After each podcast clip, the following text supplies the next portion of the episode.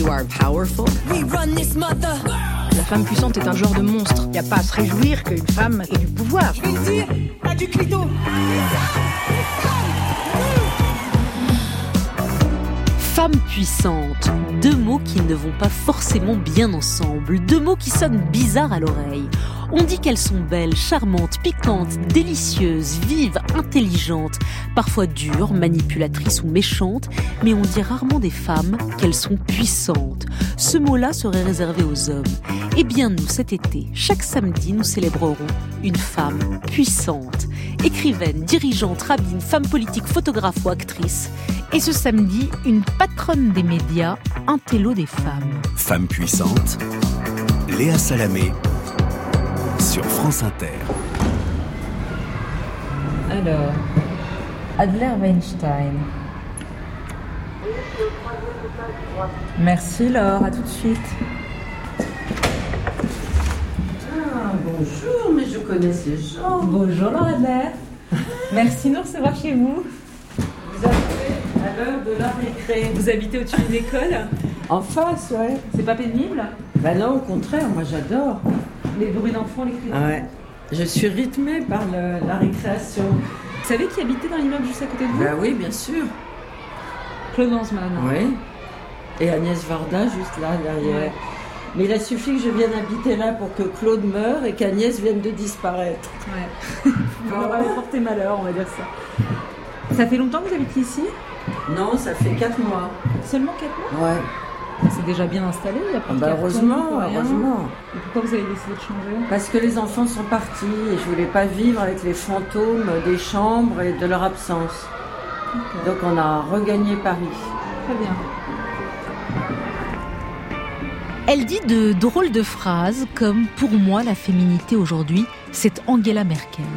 Elle a été une femme de pouvoir même si elle s'en défend. Patronne de France Culture, animatrice d'une des plus belles émissions culturelles à la télé, le Cercle de Minuit. Elle a flirté avec le pouvoir politique et ses courtisans dans sa période Élysée avec Mitterrand. Elle a surtout fait comprendre à toute une génération que penser et lire, c'était sérieux, mais c'était aussi sexy. Aujourd'hui encore, dans l'heure bleue sur Inter, elle n'a pas peur d'admirer les artistes. Chez elle, l'admiration, c'est une forme d'art. Et à tous ses invités, écrivains, réalisateurs, plasticiens, poètes, elle pose la même question, la même injonction. S'il vous plaît, apprenez-nous à vivre.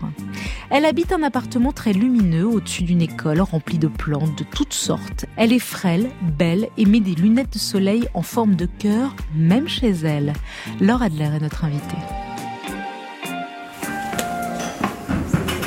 Laure Adler, les lunettes, vous les mettez tout le temps?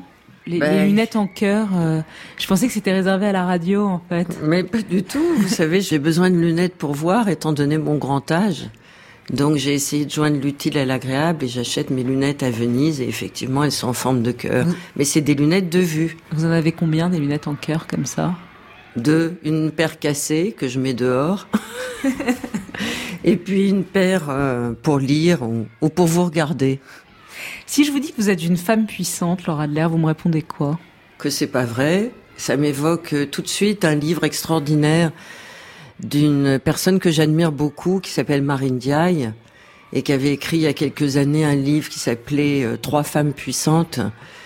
Et si ce mot de puissance se définit comme Marine Diaye euh, l'avait fait dans son texte, c'est-à-dire comme la possibilité de faire, de se tenir debout, de respecter sa dignité et surtout celle des autres, alors oui, je veux bien accepter. Ah oui, donc à la fin vous acceptez l'idée de femme puissante telle que Non, mais- définie par Marine Diaye. Voilà. Pourquoi c'est tellement compliqué d'accepter pour les femmes d'être une femme puissante? J'ai hésité à appeler cette série euh, de- d'entretiens Femme puissante. Et Laurence Bloch, là, la patronne de, de France Inter, elle-même me disait T'es sûre on appelle ça femme puissante? C'est pas trop clivant? Eh ben moi j'ai créé une collection euh, dans une maison d'édition qui s'appelle Puissance des femmes. chez Stock À cause de justement de Marine Diaye et à cause de la question que vous venez de- de me poser. Je pense que j'aurais pas osé le faire il y a trois quatre ans parce que j'aurais trouvé ça extrêmement prétentieux. Mais je trouve que maintenant c'est le moment. C'est le moment que les femmes puissent reconnaître en elles-mêmes et grâce à la sororité, grâce peut-être à la solidarité, à la reconnaissance des autres filles et des autres hommes, qu'elles possèdent de la puissance, elles aussi. Hmm. Je crois que c'est vraiment le moment maintenant. Vous personnellement, quand est-ce que vous vous êtes sentie la plus puissante? Quand vous étiez conseillère à l'Élysée auprès de François Mitterrand, quand vous avez présenté le Cercle de minuit ou quand vous avez dirigé France Culture? Non, jamais dans ces circonstances-là, qui sont des circonstances euh, temporelles et dues au hasard euh, euh, des rencontres. Je crois que le moment où je me suis sentie bizarrement la plus puissante, au sens d'un sentiment qui m'a inondée intérieurement et où je me disais mais c'est pas possible que j'ai pu faire ça, c'est quand je me suis retrouvée à 2 heures du matin à l'hôpital euh, Saint-Vincent de Paul, euh, appelée par mon fils qui m'a dit que sa fille venait de naître. Et j'ai vu mon fils dans un couloir de l'hôpital avec ma petite fille dans ses bras et je me suis dit, mais moi, vivante, j'ai fait un fils qui lui-même fait une fille. mais c'est pas possible. Mais comment c'est possible? Comment c'est pensable? Et donc, même en vous en parlant, là, j'ai des frissons parce que je me suis dit, là, ça veut dire que quelque chose de la vie a échappé à ma propre euh, puissance, si j'ose dire, et ça se répercute. Et là, j'ai été, mais vraiment dans une plénitude de bonheur et de- dans une intensité d'existence qui m'échappait de tous côtés. Enfin, donc c'est la puissance maternelle, en fait, la puissance de la mère, de la de celle qui donne la vie. C'est ça que vous oui, retenez. enfin, c'était que mon fils donne, donne Oui. la vie, quoi. C'était en... oui, j'ai pas la eu- transmission. les- Voilà, la transmission, la transmission de la vie. On demande à chaque femme un objet qui leur évoque les femmes puissantes. Quel objet Vous avez Ben moi j'ai mis ça, c'est- là il y a des colliers sur cette table. euh, En voilà un. C'est un homme qui m'a donné euh, tous ces colliers, qui m'a mis d'abord autour du cou et puis euh, que j'ai remporté de manière pieuse de l'endroit où ils ont été donnés. C'était dans une île en face de Tahiti. J'ai eu la chance d'aller à l'autre bout du monde et de rencontrer des chefs de clan et des chefs de clan euh, à Tahiti euh, ont des puissances qu'ils essayent d'exalter au cours de cérémonies où on boit quelque chose euh, qui soi-disant est censé vous donner de la puissance, en tout cas de la Ça puissance marche? intérieure. Oui, ça ralentit cette espèce de d'impatience que nous occidentaux on a sans arrêt à l'intérieur de nous. C'est-à-dire qu'on est là en train de se dire bon bah là on n'est pas en train de parler toutes les deux. Non, je suis en train de me dire qu'est-ce que je vais faire dans une heure et demie? Et vous vous êtes en train de vous dire et qu'est-ce que je fais déjà euh, dans deux, deux heures et demie etc. Donc ça ralentit les choses. Ça ralentit les choses, voilà. Et c'est ça. Moi la- je la trouve puissance. que c'est ça la puissance, oui. C'est ralentir le temps Et, et et vivre être dans le moment. Voilà. Et vivre, essayer de vivre intensément ce que ça veut dire être dans le présent. Vous y arrivez? Non. Donc c'est raté malgré tout, tout, Quelquefois. tout- tous vos colliers en coquillage de Tahiti, c'est foutu. Ben oui, mais il faut être un peu superstitieuse, qu'est-ce que vous voulez? Ouais. Christiane Taubira, l'une des, des intervenantes dans cette série, dit que le vrai poil- Alors elle, elle est vraiment puissante. Ah oui, vous trouvez? Ah Ah ouais. ouais. Poil plus que... Eh ben écoutez, je sais pas. Voilà, c'est peut-être ça la définition de la puissance. Elle a quelque chose de magique parce que en elle, il y a de l'énergie à la fois psychique, intérieure et euh, une espèce de puissance de penser le présent qui est absolument extraordinaire. Je l'adore, je l'admire, elle le sait. Mais il m'est arrivé une histoire incroyable il y a quelques mois. Elle a accepté de venir parler avec moi dans une université à Lyon. Mhm. Le rendez-vous, c'était à 20 heures. Mhm. On est partis toutes les deux, comme deux petites dames, vers l'université. Il y avait là tellement de jeunes qu'ils ont été obligés de dédoubler avec des écrans la rencontre. Elle était une rock star. Mais franchement, les services d'ordre ont été obligés de la protéger tellement elle est idolâtrée. Elle nous surélève. Je sais pas comment, comment, elle nous donne de l'énergie à chacune et à chacun d'entre nous. Écoutez. La puissance d'une femme, je ne sais pas, c'est sa personne, sa personnalité, son rapport à la peur, quand elle a réussi à évacuer totalement, absolument la peur. Je crois que de toutes les émotions, de tous les sentiments, la peur est vraiment euh, le seul qui soit capable de paralyser.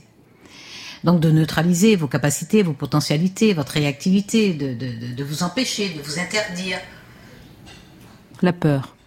Le principal Oui, elle a poison. raison. Pour les femmes notamment. Elle a raison, la peur, c'est ce qui peut euh, le plus euh, arrêter les choses et les endommager quelquefois à tout jamais. Hmm. Et les hommes le savent. Et vous avez peur, vous? Non, pas beaucoup. Je fais partie des gens qui ont eu beaucoup de chance et qui n'ont pas eu tellement à affronter la peur. Des peurs, oui. quand j'étais très jeune, oui, j'ai eu des peurs qui ont peut-être euh, été constituantes de ma propre euh, personnalité, de mon propre rapport au monde. Par exemple, à un moment, euh, j'ai été séparée de mes parents à l'espace d'un quart d'heure. Il a fallu quitter un pays d'Afrique extrêmement rapidement et avec ma petite sœur, on a été avalés dans un avion. La, la, police est venue chez mes parents et puis nous a amenés sur le tarmac de l'aéroport. On savait pas où on allait. Là, effectivement, il y a quelque chose qui tout d'un coup voit le, rapport au monde.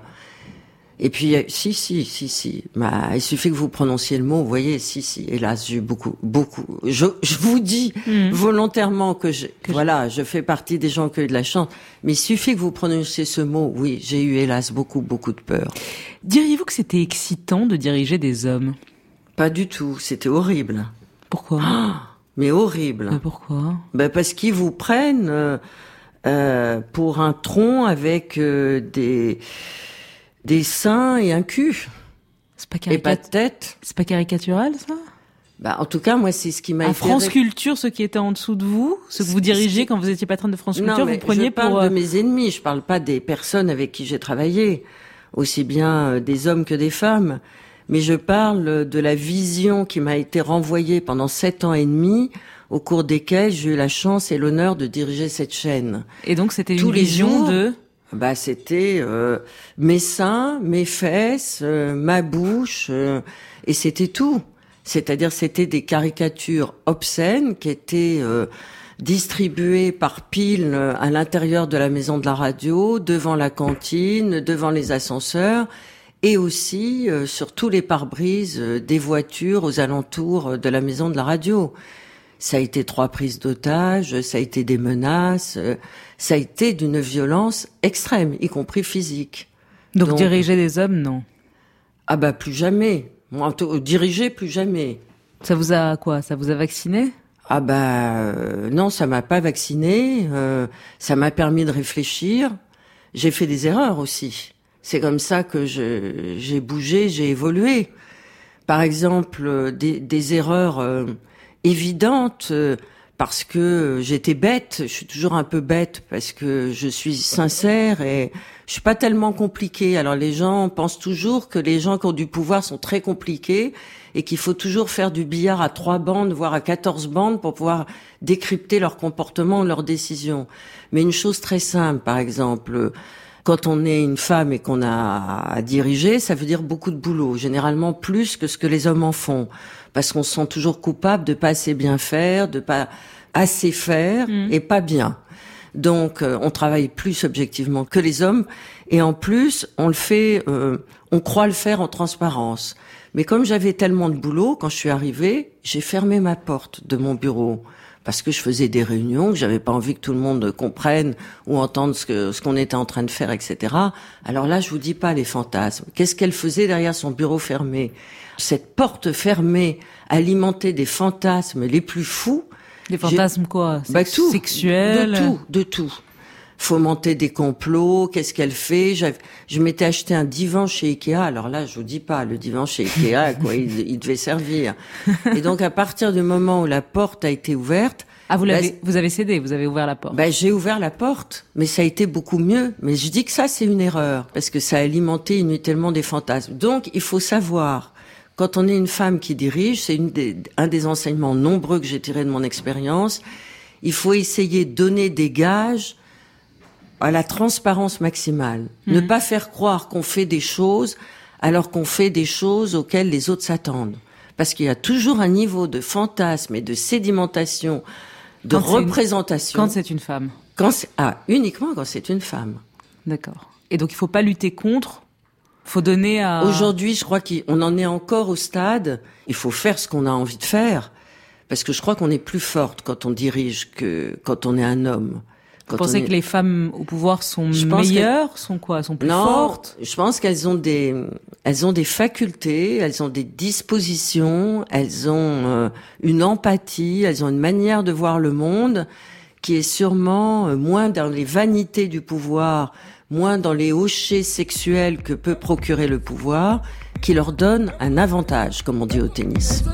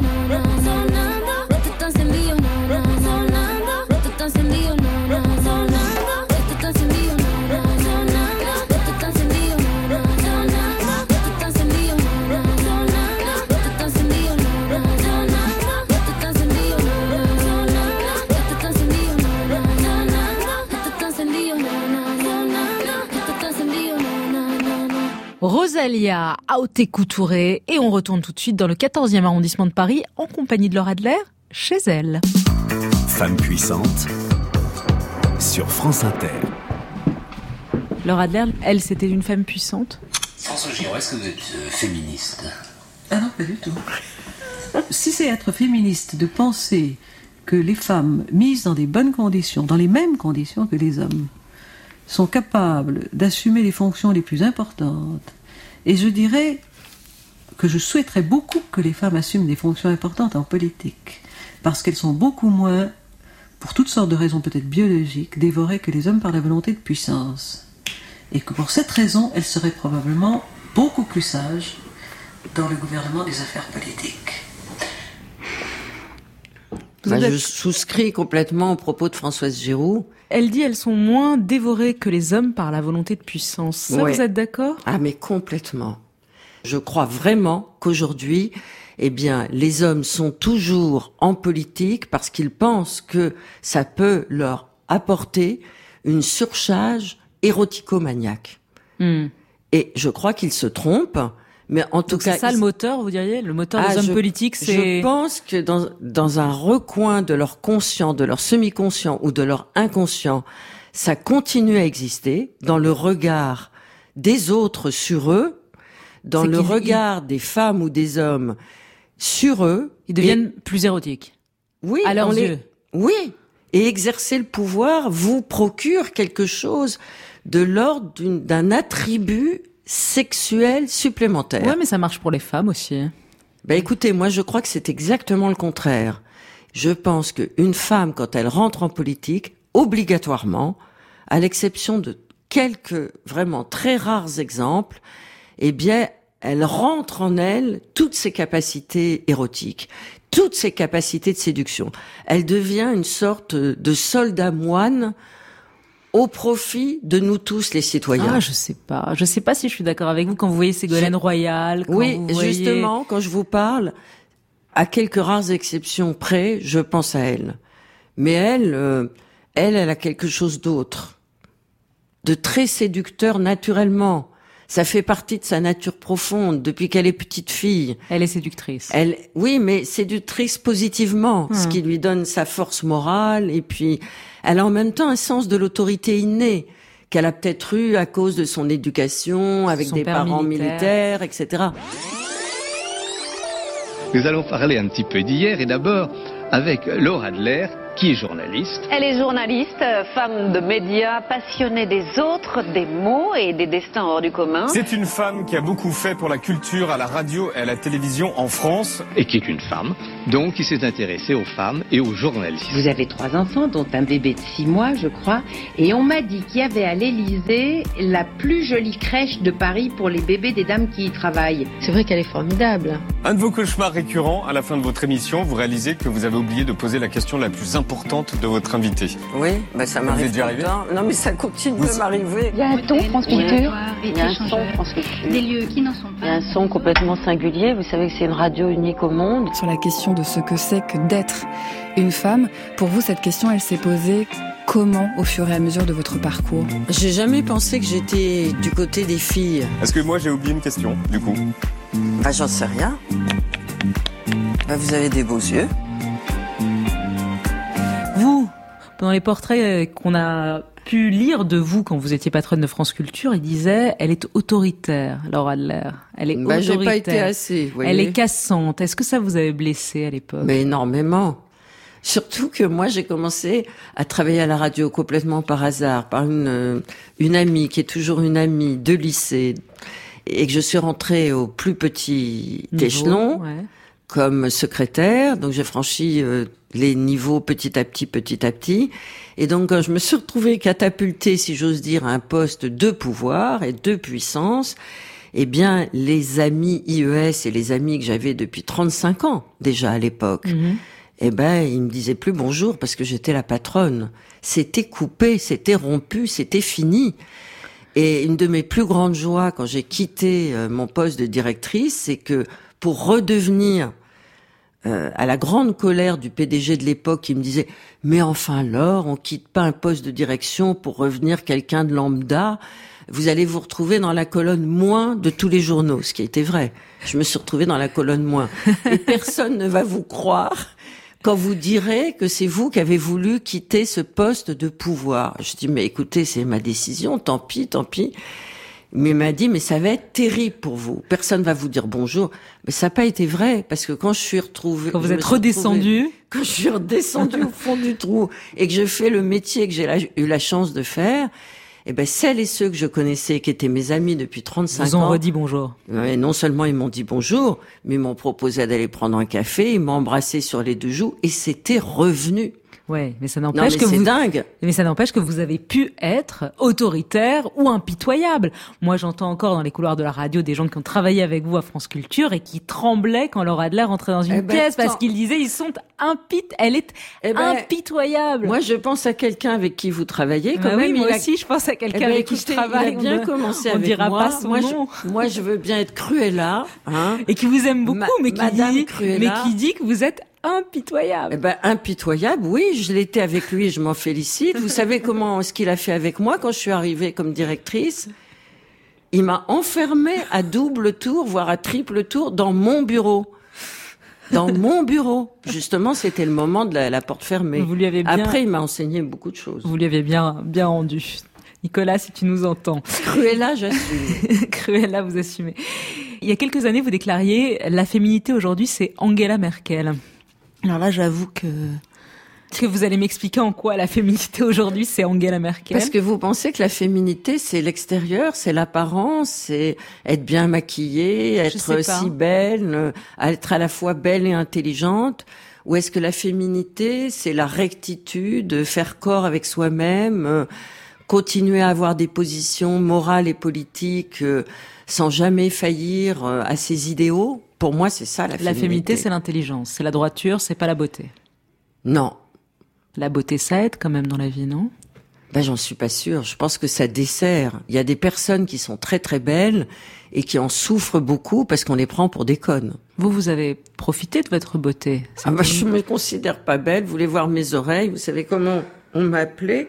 Depuis mon enfance Boeing 747. Ouais, je vois pas du tout un problème, Bah, un problème d'oreille. Vous me faites penser aux mannequins à qui on demande leurs défauts et qui disent j'aime pas mes mains.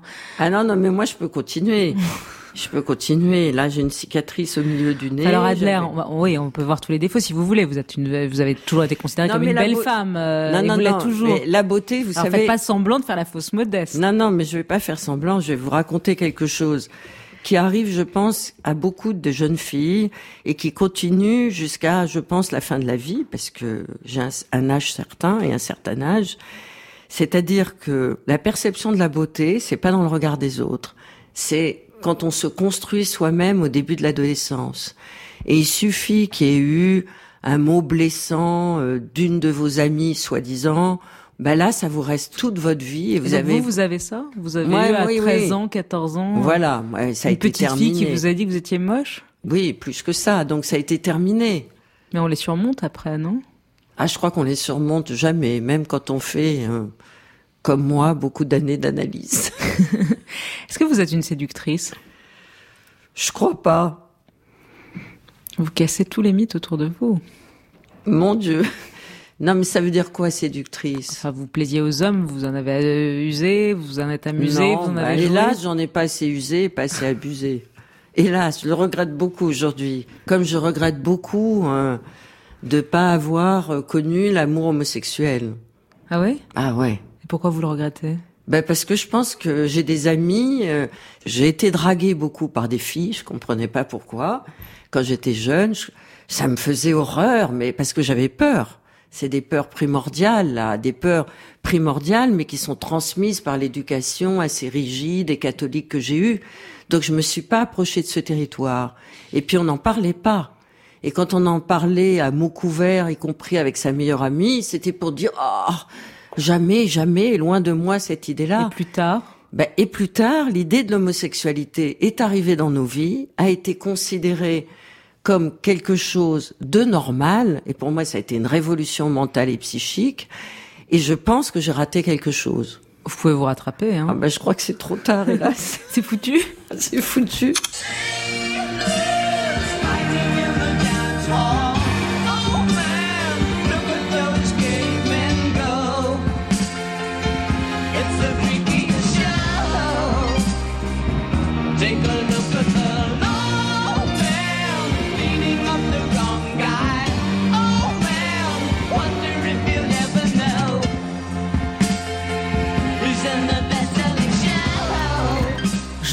Je vous imaginez pas ne pas aimer Bowie. J'ai vécu avec lui, si j'ose dire. J'ai dormi avec lui, j'ai dansé avec lui, j'ai aimé avec lui. Je me suis séparée de garçon avec lui. Il est rentré dans ma vie, euh, je crois que je devais avoir 17, 18 ans. Et peut-être là, on revient à ce mot de puissance érotique. Des gens comme David Bowie nous donnaient, à nous les filles, à l'époque, on avait des mini-jupes, euh, on n'avait pas de soutien-gorge, euh, on dansait toute la nuit, euh, on prenait ce qu'il fallait pour pouvoir aller jusqu'au bout de la nuit sans être fatigué, etc. Mais la musique, le son de la musique, le son des gens comme David Bowie a été vraiment quelque chose qui rentrait dans nos corps, dans nos cœurs, dans nos âmes, pour nous donner une puissance d'oublier justement qui nous étions, cette espèce de part de féminité qui nous entravait un peu. Hmm. On vous a demandé de choisir une chanson qui représente les femmes. Vous avez pris quoi? J'ai beaucoup hésité, mais je pense que je vais prendre une chanson euh, de, de quelqu'un avec qui je vieillis, qui est un tout petit peu plus vieille que moi, que j'adore pour plein de raisons, et cette chanson est bouleversante. Elle s'intitule À la grâce de toi, elle est signée Jane B. C'est une femme puissante, Jane Birkin? Ah non. Elle a jamais voulu être puissante. Elle savait pas qu'elle était belle. On lui a répété des milliards de fois qu'elle était belle. C'est une fille merveilleuse qui n'a jamais été brisée ni salie par toutes les adversités de la vie. Et Dieu sait qu'elle en a enduré et qui continue à croire au lendemain, qui chante.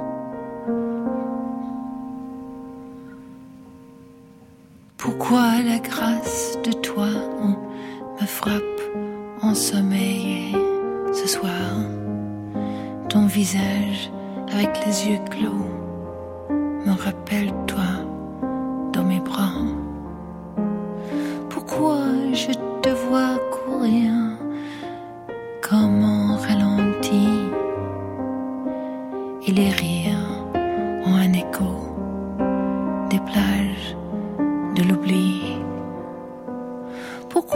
mes mains tremblent pour caresser une fois encore et comprendre la beauté de cette complexité du corps. Trop faible pour nager au contre-courant, la vie envoie des vagues imprévues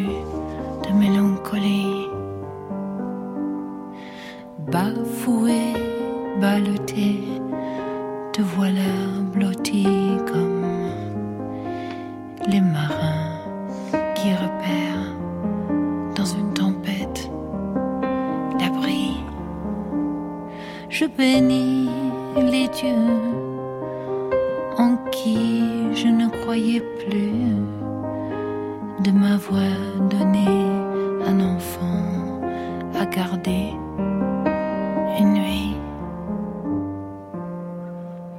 Pourquoi la grâce de toi me frappe ensommeillé ce soir?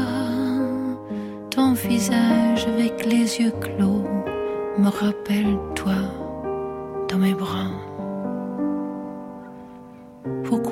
Te vois courir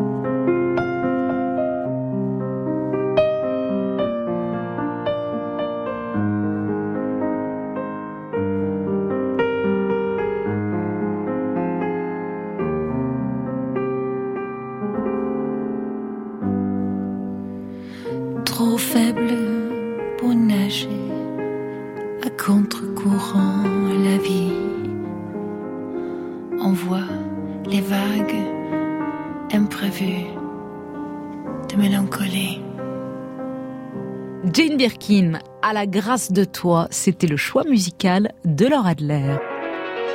France Inter. Femme puissante.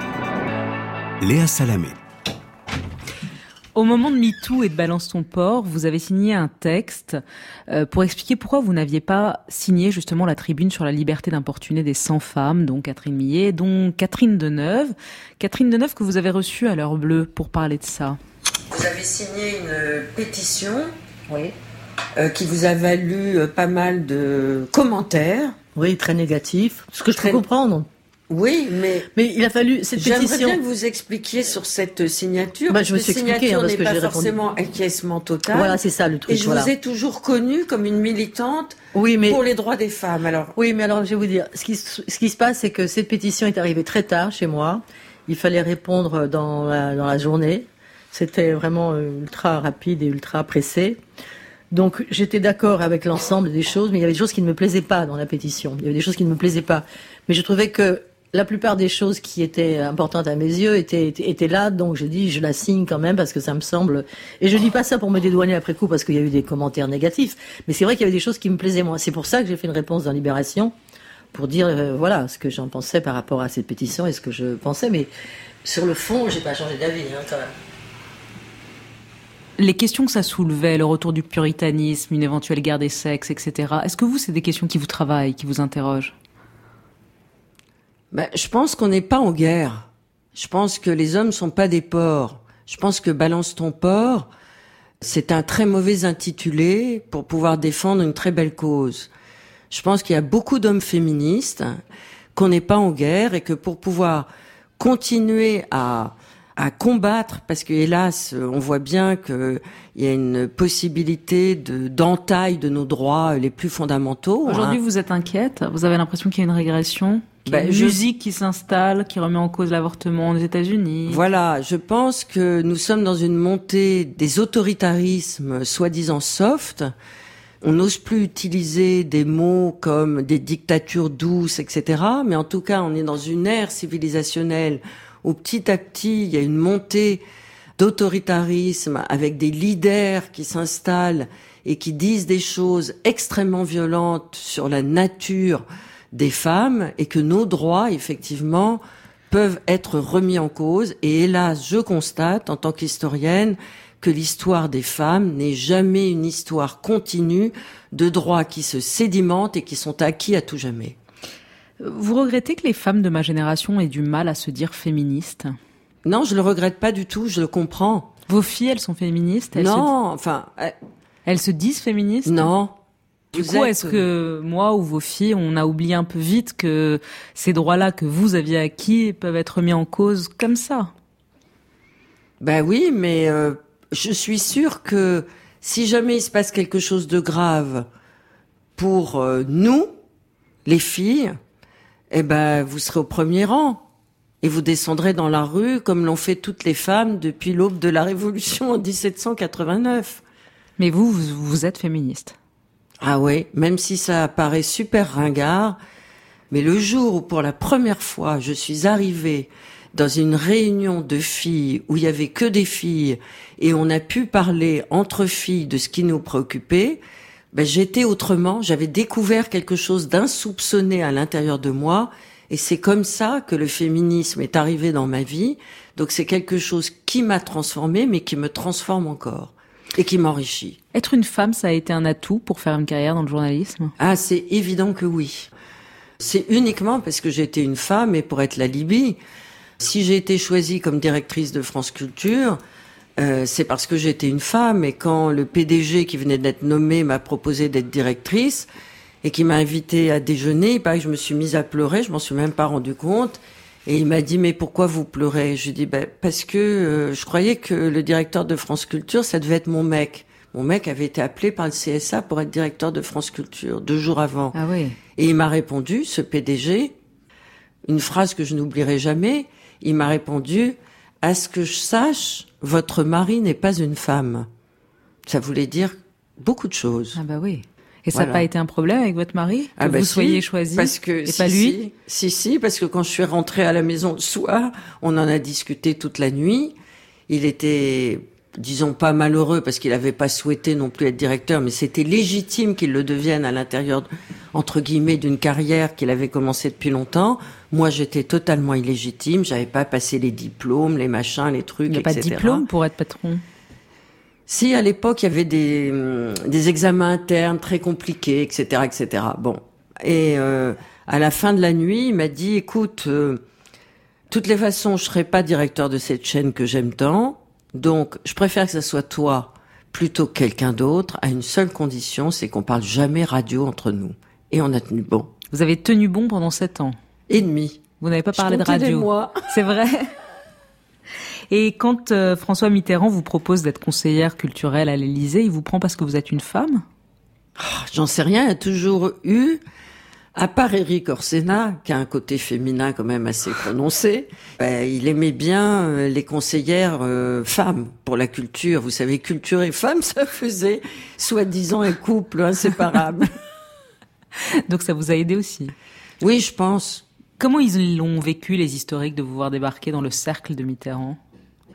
Ben, écoutez, c'est un moment de ma vie où j'ai rarement senti autant de solidarité entre les personnes. Pour moi, ça reste un des moments les plus heureux de ma vie professionnelle. C'est là où je me suis forgé des amitiés qui existent encore aujourd'hui, des modes d'appartenance, un type de langage, un type de raisonnement.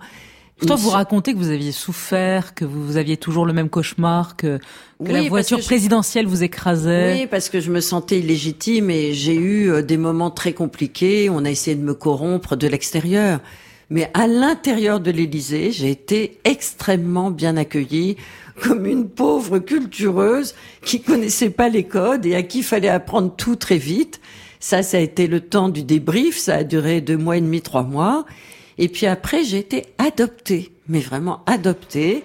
Je pense que je fais toujours partie de la famille, en tout cas je l'espère. De la Mitterrandie Pas de la Mitterrandie, de, des personnes qui ont travaillé avec et pour Mitterrand.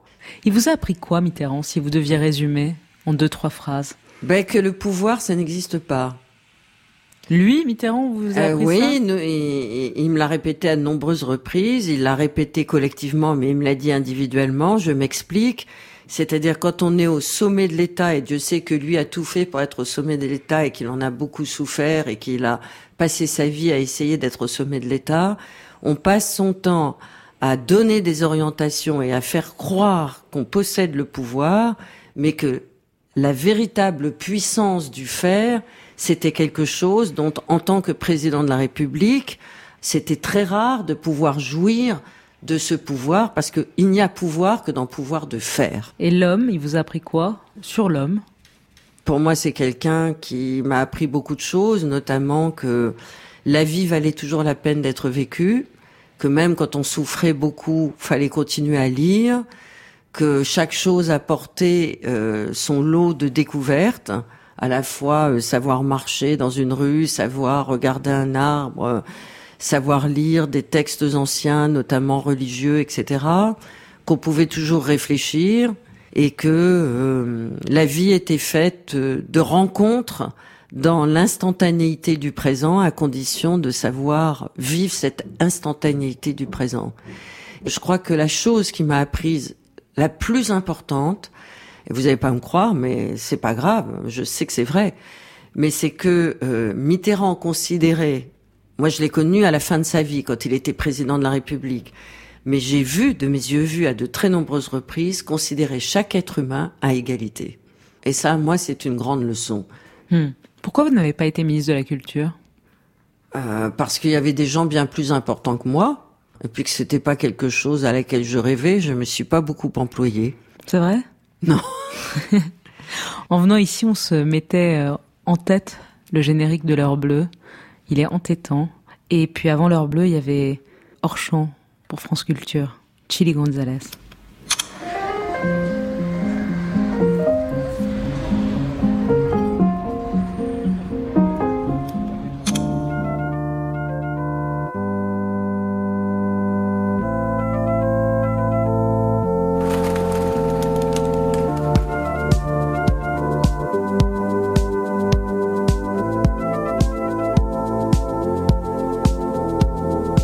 Génériques sont toujours très modernes et très chics.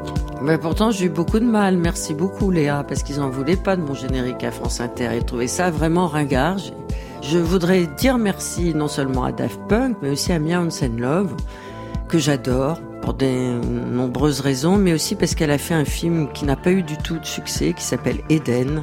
Et bien, dans ce film de Mia Hansen Love, il y a un, un passage où on entend cette musique, un passage extrêmement grave et mélancolique, et quand je suis sortie du cinéma, je me suis dit, Ah, si jamais un jour on me propose une nouvelle émission de radio, ça sera ça. Il y a les génériques de Laura Adler et puis à ces questions un peu bizarres, un peu surprenantes. Comment vous appelez-vous? Euh, Alain, euh, Alain, euh, attends, Alain Fabien Maurice Marcel, Delon. C'est le vrai nom? Bah oui, c'est mon vrai nom, oui. J'adorais ce moment. Non, mais écoutez. euh, Comment vous appelez-vous? Bah oui, oui, mais souvenez-vous que cette personne a parlé de lui pendant très longtemps en disant il, comme s'il n'était pas lui-même. Et donc, il y avait beaucoup de gens qui disaient qu'il était super prétentieux, qu'il avait pété les plombs et tout ça. Donc, je me suis dit, est-ce qu'il fait corps avec lui-même? Bah, c'est son vrai nom. Hmm. C'était un peu une psychanalyse, l'interview de Delon, non? Ah, mais c'est une vieille histoire avec Alain Delon. Non, pas une psychanalyse. J'aurais bien aimé être psychanalyste. Je sais, c'est pour ça que Tiens, je vous la pose la retraite. question. Non, mais c'est vrai, vous dites souvent que la psychanalyse, aurait été, c'est ce que vous auriez aimé faire. La psychiatrie. La psychiatrie. C'est encore plus sérieux pour moi. Alors, Psychiatre, psychanalyste. Ouais. La littérature, c'est aussi une forme de psychanalyse, notamment quand vous sortez ce livre où vous racontez la mort de votre fils. C'était aussi une manière de, de dire les choses, non? Bah, c'est une histoire très étrange parce que c'est pas du tout un livre que j'ai écrit. C'est-à-dire que j'ai eu un accident de voiture extrêmement grave un beau matin alors que j'allais travailler au Festival d'Avignon. Et voilà, il y a des moments où vraiment on passe très proche de la mort, on le sait, et en même temps, euh, trois heures après, pris euh, dans le tumulte des choses, on oublie. Et quand je suis rentrée très tard le soir, euh, j'ai réalisé que le temps s'était arrêté et c'est dans la nuit que j'ai mieux compris ce qui m'était arrivé puisque comme une somnambule, je me suis réveillée et toutes les nuits je me suis réveillée jusqu'à ce que le texte soit terminé. Et là j'en connaissais la fin, je savais pas ce que j'écrivais, c'est voilà quelque chose s'était écrit euh, 17 années après euh, la disparition de mon fils. Et c'était comme si euh, des arrière-portes de la mémoire s'étaient ouvertes euh, avec un consentement insu de moi. Qu'il fallait l'écrire. Que quelque chose s'écrivait à mon insu. J'ai, j'ai transporté ce texte qui était dans un cahier d'écolier pendant très très longtemps, que je n'ai jamais relu. Et puis, euh, neuf mois après, je l'ai laissé euh, sur le lit. Et je suis partie un soir et j'ai dit au père de mon fils et à mon amoureux euh, de le lire. Et puis je suis revenue au matin et il m'a dit euh, peut-être que c'est bien si tu le publies. J'ai cherché quelqu'un qui pourrait le lire et quelqu'un avec qui j'avais assez de relations d'amitié, donc de confiance, donc de transparence, qui aurait pu me dire sans me blesser c'est pas publiable. J'ai immédiatement pensé à quelqu'un et je suis allée lui porter sans le lui dire avec un petit mot. C'est-à-dire, j'ai pas voulu affronter son regard. J'ai laissé ça à l'accueil de la maison d'édition. Et euh, le lendemain, cette personne m'a appelé et m'a dit j'aimerais bien le publier. J'ai dit bah alors je le relis pas. C'est toi qui t'en occupes. Et je ne l'ai jamais relu. Vous avez jamais relu ce texte? Non. Vous en seriez incapable? J'en serais incapable encore aujourd'hui, oui. Celui que vous appelez mon amoureux, c'est marrant d'appeler son son mari, son compagnon depuis je sais pas combien d'années, euh, mon amoureux encore. Bah Marie, ça me fait peur. Hein.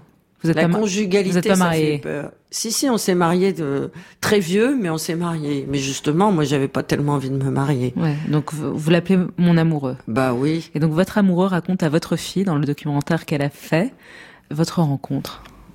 Un jour, j'étais en train de travailler dans mon bureau, à la radio. Je regardais des livres qui venaient de paraître et je suis tombé sur une revue qui était Génial. une revue que faisaient les éditions de Minuit qui s'appelait Minuit. Et la couverture était rouge, toute rouge, qui était euh, inhabituelle pour cette revue. On a frappé à ma porte. Laure a passé la tête. Puis le reste du corps. Et j'ai vu que son pull vert rouge qu'elle portait ce jour-là était exactement du même rouge que la couverture de la revue. Du coup, je l'ai regardé. Alors que nous travaillions ensemble depuis quelque temps, je la connaissais depuis quelques années. Je ne l'avais jamais regardée vraiment. Je l'ai regardée, j'ai eu envie de lui parler. Et le soir, je l'ai appelée au téléphone. Elle se demandait bien pourquoi je l'appelais au téléphone. Elle ne comprenait pas, parce que c'était pas euh, mon habitude. Et je l'ai invitée à dîner pour son anniversaire. Nous avons dîné. Je lui ai proposé de la raccompagner chez elle en voiture. Et dans la voiture, très vite, elle s'est endormie. Et quand nous sommes arrivés au pied de son immeuble, il a bien fallu que je la réveille. C'est la belle au bois dormant, quoi. Et pour la réveiller, je l'ai embrassée. C'était votre mari, donc, Alain Weinstein, dans le documentaire fait par votre fille, Léa, La radio de papa. C'est joli. Oui, il oublie quand même de dire que entre le coup de téléphone et le dîner, on faisait une émission ensemble en direct à la radio, Ouais. une émission littéraire qui s'appelait Bruit de page, mais sans ça tout est vrai. C'est vrai Comment vous faites durer votre couple depuis si longtemps? Bah, j'en sais rien. Lui, il a sa peinture, il est parti de la radio. Il peut pas passer près de la radio tellement euh, ça a été sa vie euh, pendant longtemps. L'histoire d'amour avec la radio s'est terminée de manière un peu triste. Donc, faut savoir partir avant qu'on vous mette à la porte. Et maintenant, il est redevenu peintre. Donc voilà, il vit dans son atelier. Et vous, vous saurez partir avant que ce soit trop tard? Ah oui Avant que vous mette à la porte? Bah j'espère, oui, oui, oui, oui, c'est déjà prévu, c'est déjà prévu. Ah, vous avez prévu votre date. La vieillesse, le corps qui vieillit, vous le gérez comment? Je suis en train de travailler depuis trois ans et demi sur un ouvrage euh, qui va s'intituler Le privilège de l'âge. Mhm. Je pense que la vieillesse, justement, c'est le ralentissement. S'il n'y a pas de problèmes médicaux, et ça c'est un privilège, bah, ça peut être justement euh, une sorte euh, d'avancée un peu lente vers un état de plénitude. C'est pas donné à tout le monde. Ça se prépare en amont. Et si la société vous y autorise aussi. Donc il faut préparer sa vieillesse. Moi je trouve, ouais. Il faut la penser. faut la penser, faut la préparer, faut essayer de trouver des raisons de vivre qui ne vous appartiennent pas euh, uniquement à vous-même. Faut réaliser des rêves que vous n'avez jamais pu exaucer parce que le travail vous a englouti quelquefois. Enfin, en tout cas, c'est comme ça que je vois les choses. Et la foi? Ben, Vous moi, êtes croyante? Je l'ai été pendant très longtemps. J'ai des parents qui le sont et ça les aide justement à traverser cette période de grande vieillesse, de haute vieillesse dans tous les sens du terme. Moi, à partir du moment, le jour où j'ai perdu mon fils, ça a été terminé. Ça m'empêche pas de lire les Écritures saintes euh, tous le les jour, jours. Le jour où votre fils est mort, vous n'avez plus cru. Oui, ça a été Et fini. plus du tout. Oui. Sans retour. Oui. Alors que j'ai des amis, deux amis, à qui hélas la même expérience est arrivée, qui m'ont dit mais c'est à partir de ce moment-là que j'ai, au contraire, que je suis rentrée dans un chemin de croyance. Bah moi ça a été l'inverse. Quelques questions de fin, des questions juste comme ça, vous réfléchissez pas trop. Hein. Vous êtes un homme pendant 24 heures, vous faites quoi? L'amour. Quelle est la femme puissante qui vous a le plus bluffé? Aung San Suu Kyi avant. Avant. Est-ce qu'il y a une femme puissante que vous avez rencontrée et vous vous êtes dit non, elle, c'est une imposture? Oui, mais je peux pas le dire. Elle est toujours vivante? Oui. Vous êtes un indice. Entre Ségolène Royal et Martine Aubry, vous prenez qui? Martine. Pourquoi? Parce qu'elle dit tout ce qu'elle pense. Entre Brigitte Macron et Valérie Trierweiler, vous choisissez qui? Je connais Valérie, je connais pas Brigitte. Je choisis Brigitte. Avez-vous des regrets? Beaucoup. Vous arrive-t-il de mentir souvent? Vraiment pas beaucoup et pas pas assez hélas. J'ai le bout du nez qui commence à trembler quand je mens. Je sais pas mentir. Merci Laura Adler. Merci de nous avoir reçus chez vous. S'il te plaît,